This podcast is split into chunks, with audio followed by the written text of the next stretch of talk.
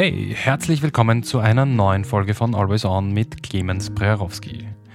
Heute begrüße ich Natascha Totzler, Product und Project Manager bei Nexio. Mit Natascha werde ich erörtern, was Data Governance ist, warum sie heute ganz ähnlich wie die Softwareentwicklung agil sein kann und in den meisten Fällen auch sollte. Herzlich willkommen, liebe Natascha. Schön, dass du da bist. Vielen lieben Dank für die Einladung. Ich freue mich sehr.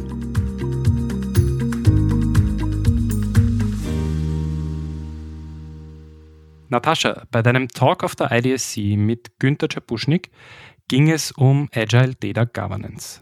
Wie bist du denn mit dem Thema das erste Mal in Berührung gekommen? Tatsächlich auch über den Günter Czapuschnik. Wir hatten berufliche Gespräche, haben uns ausgetauscht, fachgesimpelt und sind im Zuge dessen draufgekommen, als wir über Data Governance gesprochen haben, dass dieses Thema sehr breit gefächert ist. Also das wussten wir vorher schon. Aber welche Herausforderungen es sich mit sich bringt, kam von ihm ein, sehr stark aus einer technischen Perspektive natürlich und von mir aus einer organisatorischen Perspektive.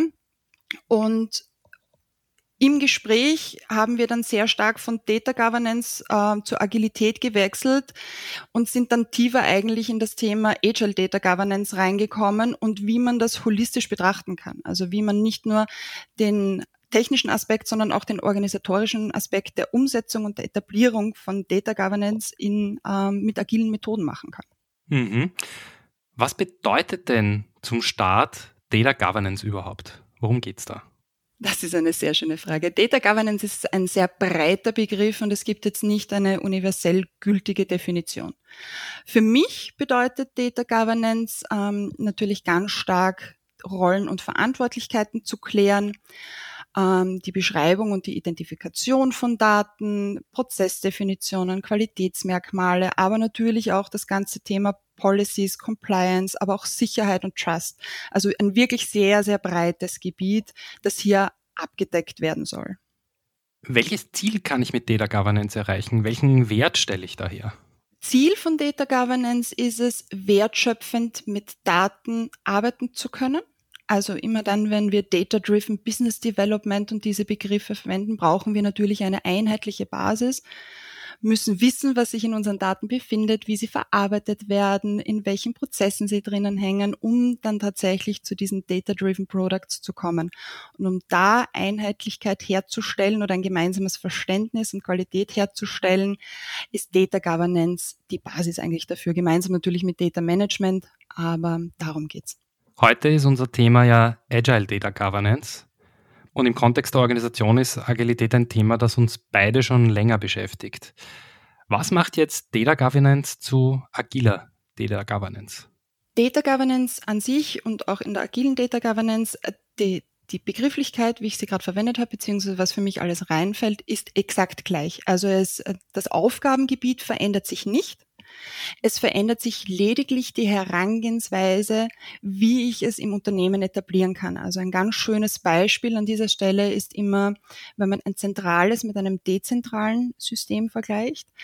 Die Herausforderung der Data Governance oder vor allem bei einem zentralen System ist ja oftmals die, dass ich versuche, Regeln, Rechte, Rollen für meinen Datenbestand zu erschaffen, die für das ganze System gilt.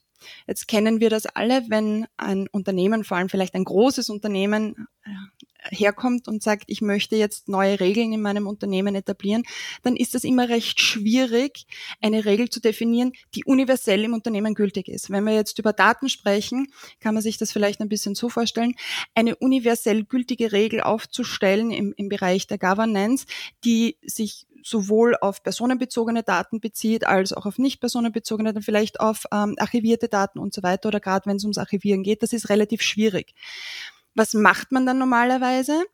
Man versucht es so generisch wie möglich zu formulieren, damit es auch überall anwendbar ist. Und ich glaube, da kann schon jeder aus seinem persönlichen Erfahrungsschatz ein bisschen mitreferenzieren. Wenn ich etwas sehr generisch formuliere, habe ich automatisch die Herausforderung, dass ich im Spezifischen immer wieder drüber reden muss. Das heißt, wenn der Experte dann einen, eine tatsächliche Fragestellung oder einen tatsächlichen Use Case hat, muss er mit dieser Generik umgehen können, beziehungsweise muss er gemeinsam wieder mit jemandem dran arbeiten, um ins Spezifische zu kommen. Also das ist so ein bisschen die Herausforderung der Data Governance, vor allem in einem zentralen System.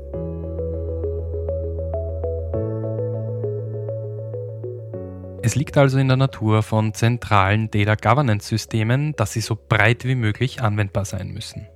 Allerdings entsteht dadurch ein erheblicher organisatorischer Aufwand.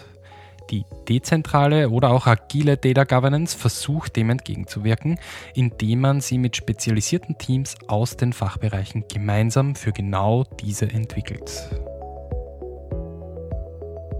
Das dezentrale System bzw. die ähm, agile Data Governance versucht dem entgegenzuwirken, die, vor allem dieser organisatorischen Herausforderung, dass man sagt, wir definieren keine Data Governance, die sich über das ganze Unternehmen äh, erstreckt, sondern wir nehmen uns einen Teilbereich, befragen dort unsere Experten. Das heißt, wir haben nicht mehr einen zentralen Ansprechpartner und eine zentrale Regel, sondern man clustert wirklich am besten nach Use Case und dort, wo Nutzen entsteht und zieht die Experten zu Rate, um genau diese Rollenverantwortlichkeiten, Compliance-Regeln, in welche Prozesse etwas eingebunden zu definieren und bin dadurch viel agiler und wendiger, kann es auch viel schneller zum Einsatz bringen. Es ist immer recht schwierig, wenn ich mir das große Ganze vornehme, im Gegensatz zu wie mache ich es denn im Kleinen und skaliere es dann durchs Unternehmen? Also ich nenne das immer liebevoll um, ähm, How to Eat an Elephant. Um, ähm, es ist einfach viel einfacher, wenn man sich mal einen Teilbereich vornimmt und dann Stück für Stück durchs Unternehmen iteriert. Seit wann gibt es denn diese Idee der agilen Data Governance? Wann haben sich die Rahmenbedingungen so geändert,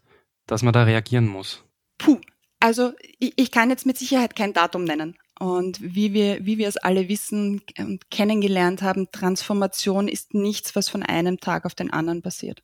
Das ist mit Sicherheit ein schleichender Prozess oder vielmehr Teil einer Evolution meiner Meinung nach wir haben begonnen und, und es geht auch natürlich sehr viel technologisch einher.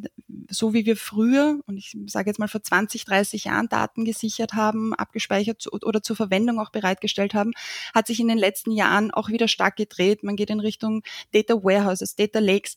Jetzt ist so ein bisschen die Erkenntnis da, einen zentralen Speicher für alles zu haben, macht es recht schwer verwaltbar. Jetzt ist der Gedanke viel mehr in Richtung Ökosysteme, dezentrale Daten. Das hat nicht zu einem Zeitpunkt begonnen und wird nicht zu einem Zeitpunkt abgeschlossen sein. Aber ich glaube, je weiter sich die Branche geöffnet hat oder je tiefer sie auch darauf eingegangen ist, wie man Nutzen herstellt und nicht einfach nur verwaltet, um zu verwalten, umso stärker wurde diese Bewegung, die dahinter ist, vor allem auch um das Thema Agilität. Du hast das vorher schon erwähnt und jetzt wieder. Was ist denn ein dezentrales Datenökosystem und wie funktioniert das? Ein, ich möchte prinzipiell vorher kurz auf den Begriff vielleicht des Datenökosystems eingehen, weil wenn wir darüber sprechen, ähm, wäre es vielleicht ganz, ganz wichtig, auch das noch kurz aus meiner Sicht zu erklären. Da gibt es sicher auch unterschiedliche Auffassungen. Aus meiner Sicht ist ein Datenökosystem etwas, wo Menschen gemeinsam agieren, interagieren können, beziehungsweise gemeinsam auch Mehrwert schaffen können. Also wir wollen ja gemeinsam etwas arbeiten. Übliche Teilnehmer in so einem Datenökosystem sind natürlich einerseits Datenanbieter, also jemand, der Daten zur Verfügung stellt. Das kann ähm, können ganz unterschiedliche Daten sein. Also wir reden ja nicht immer nur von personenbezogenen Daten. Ganz im Gegenteil. Es geht ganz viel um nicht personenbezogene Daten, da wo man tatsächlich auch ähm, ganz andere Use Cases abdecken kann. Es geht nicht immer nur um, um, um äh, die, die persönlichen Daten, ganz wichtig an dieser Stelle, auch äh, im Open Data Bereich zum Beispiel, im Gov Data Bereich und so weiter. Also wir haben einerseits den Datenprovider, dann hat man natürlich auch einen, einen End-User immer an irgendeiner Stelle, wo dann schon aber ein Service konsumiert wird und zwischen dem Datenprovider und dem Enduser gibt es noch viele andere Möglichkeiten. Also es muss jemanden geben, der die Infrastruktur zur Verfügung stellt, wo überhaupt dieser Austausch stattfinden kann. Es wird den ähm, Customer geben, der vielleicht die Daten konsumiert, um es zu einem Service für den Enduser aufzubereiten. Es wird dazwischen vielleicht sogar irgendwelche Broker geben und in so einem Ökosystem hat man es dann auch ganz oft oder kommt auch stark auf den Use Case an, aber dass Forschung und Entwicklung auch mit involviert ist, dass Unis mit partizipieren, weil da ganz viel natürlich auch geforscht wird. Also das, das alles umfasst für mich ein Datenökosystem. Was ist ein dezentrales Datenökosystem? Ein zentrales Datenökosystem haben wir zuerst kurz genannt eben als Beispiel ein Data Warehouse oder ein Data Lake.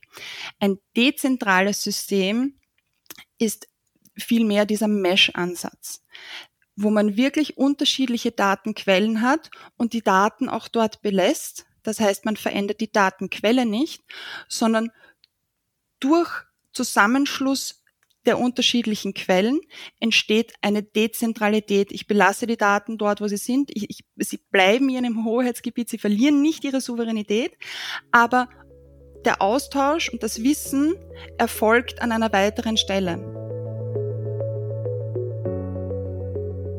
Wie steht es eigentlich um Trade-offs in so einem dezentralen Ökosystem? Einerseits gewinne ich Austausch und Souveränität, aber ergeben sich dadurch auch Nachteile im Handling der Daten? Im Handling der Daten als direkten Nachteil hätte ich jetzt, wäre mir jetzt kein konkretes Beispiel eingefallen. Ich glaube vielmehr, dass nicht, dass sich nicht alles für ein dezentrales System eignet. Das ist, glaube ich, viel mehr der Einsatz. Es ist nicht so, dass man sagt, ach, ich muss jetzt einfach auf ein dezentrales System umsteigen und alles ist gut, weil dann kann ich agile Data Governance machen, uh, Problem solved, danke. Sondern es ist vielmehr so, welche Daten habe ich denn? Was ist denn mein Use Case dahinter? Ähm, wie verhalten sich meine Daten? Wie oft werden sie aktualisiert? Über welche Mengen sprechen wir? Will ich sie denn überhaupt teilen und so weiter. Also es geht vielmehr darum, was ich denn mit den Daten mache und, und was meine Daten überhaupt sind und was ich damit machen möchte und, und, und wie sie weiterverarbeitet werden sollen, um die Frage zu beantworten, Zentralität oder Dezentralität. Also was passt einfach zu mir. Wenn ich den richtigen Ansatz für mich gefunden habe, kommen natürlich neue Herausforderungen mit sich. Aber jetzt ein dezidierter Nachteil äh, wäre mir an dieser Stelle nicht eingefallen. Wenn ich ein dezentrales Datenökosystem habe, dann muss ich diese Daten irgendwie wieder zusammenführen können, damit ich sie auskreuzen kann und in Bezug zueinander setzen. Das habe ich mir gemeint. Wie funktioniert dieses Zusammenführen, wenn ich ja kein zentrales System mehr habe, wo ich initial schon im Design alles abgleichen kann? Ach so. Danke für die Aufklärung. Data Governance iterativ und dezentral zu machen bedeutet nicht, dass ich keinen Überblick über meine Organisation habe und keine Zusammenhänge mehr sehe. Also ich habe kurz das Thema Data Management erwähnt. Da werden sehr wohl die, die Blickpunkte, die du gerade angesprochen hast, eine die, die Gesamtarchitektur, wo Dinge zusammenlaufen, auch im Unternehmen. Also es muss sehr wohl auch eine übergeordnete Instanz geben, die aber eine viel organisatorischere ist, als wenn wir darüber zum Beispiel sprechen, wie werden denn Daten verwendet und genutzt, was ist der Inhalt der Daten. Da ist es eine granulare Aufteilung. Eines der groß besprochenen Themen in der Agilität ist ein kulturelles, nämlich das Fail-Early-Prinzip. Gibt sowas in der agilen Data Governance ebenfalls? Natürlich. Ich, ich behaupte sogar, dass Fehlerkultur ein ganz, ganz wichtiger Teil der Agilität und ähm, dementsprechend auch jedem agilen Ansatz ist, den ich übrigens sehr befürworte. Die Erwartungshaltung, dass keine Fehler passieren, die sollte meiner Meinung nach nicht existieren. Es ist ganz natürlich, da wo Menschen arbeiten, passieren Fehler, auch dort, wo Maschinen manchmal arbeiten. Wie gehen wir damit um? Ich glaube, ich, ich würde sogar noch einen, einen Schritt weitergehen, wenn man als Unternehmen sich überlegt, in die Dezentralität, in die ähm, Agilität, in die agile Data Governance zu gehen, auch viel mehr die ganze Fehlerkultur nochmal aufzurollen. Weil was bedeutet es denn, wenn ich mir ein kleineres Stückchen vornehme, um, um da wirklich mit den Experten dran zu arbeiten, die sehr offen miteinander kommunizieren können. Also das Worst-Case-Szenario ist ja immer, einen Fehler zu kaschieren und erst dann im Großen drauf zu kommen. Also ein ganz klarer Vorteil ist natürlich, wenn ich einen Fehler im Kleinen gemacht habe, aber vorhabe, dieses System auszurollen und auf andere Entitäten im Unternehmen anzuwenden, dass ich aus meinen Fehlern lerne und sie in der nächsten Entität nicht mehr mache. Also unbedingt. Hast du da ein konkretes, begreifbares Beispiel aus der Praxis, wo du bemerkt hast, da haben wir einen Fehler gemacht und den dann korrigieren und umsetzen konntest? Ja, ich glaube ganz, ganz oft und gerne und sehr greifbar ist es auch an den Rollen und Verantwortlichkeiten. Oft, wenn man sich ähm, mal hinsetzt und überlegt, welche Rollen brauche ich denn, welche Verantwortlichkeiten brauche ich in einem gewissen Gebiet, in einer Domäne Und hier beginnt man dann zu definieren. Ich habe einen Owner, einen Steward, ich habe jemanden, der darf editieren, der darf lesen, der, also so ganz, so ganz banale Dinge. Und dann macht man sich so eine rechte Rollenmatrix, Verantwortlichkeiten, wendet die mal an, dann kommt es in die Praxis und dann so, mh, na, da müssen wir für uns ein bisschen nachjustieren.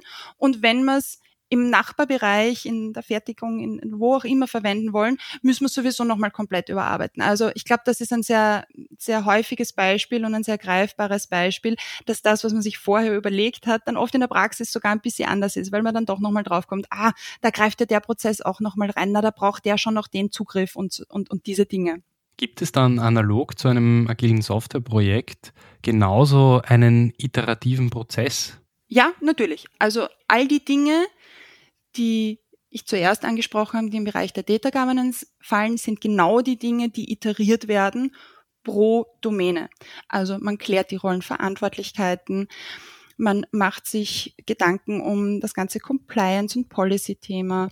Wie möchte man Daten beschreiben? Was sind die Prozesse dahinter? Wie definieren wir Qualität für diesen Bereich? Also all das wird pro Bereich, pro Domäne wiederholt und iterativ eben fortgesetzt durchs Unternehmen.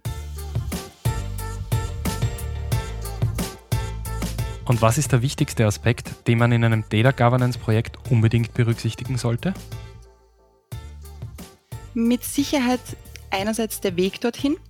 Warum mir der Ansatz so gut gefällt, ist, dass Governance was mit Verwaltung zu tun hat und da ist, glaube ich, schon viel in der Vergangenheit in den Unternehmen passiert, dass man davor zurückschreckt. Also einerseits die Bewusstseinsschaffung, dass Data Governance wirklich eine Unterstützung ist, ähm, ein Unternehmen weiterbringen kann, dass die Agilität darin tatsächlich Mehrwert schafft, dass es schneller einsetzbar ist durch die Dezentralität des Ganzen.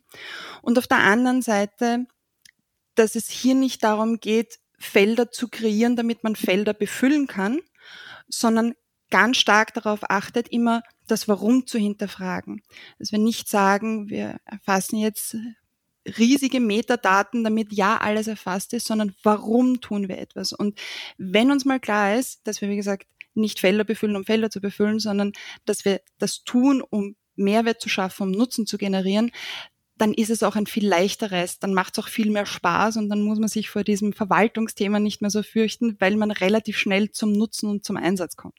Natascha, vielen Dank für diesen Einstieg in die agile Data Governance. Hast du zum Abschluss noch einen Buchtipp für mich? Ja, John Ledley hat das Thema Data Governance vor einigen Jahren recht schön aufbereitet. Es geht hier natürlich um einen zentralen Ansatz, aber ich glaube, wenn man den zentralen Ansatz und auch die praxisnahe Beschreibung, die er da bringt, für sich verinnerlichen kann, kommt man auch sehr schnell darauf, wo die Herausforderungen im eigenen Unternehmen sind und warum Agilität vielleicht hier durchaus einen Vorteil bringen könnte. Liebe Natascha, vielen Dank fürs Dabeisein. Ich danke. Das ist also agile Data Governance. Ich hoffe, Sie konnten sich etwas mitnehmen. An dieser Stelle freue ich mich wie immer, wenn Sie Always On abonnieren. Vielen herzlichen Dank fürs Zuhören und ich freue mich, wenn wir uns das nächste Mal wiederhören. Ihr Clemens Prerowski.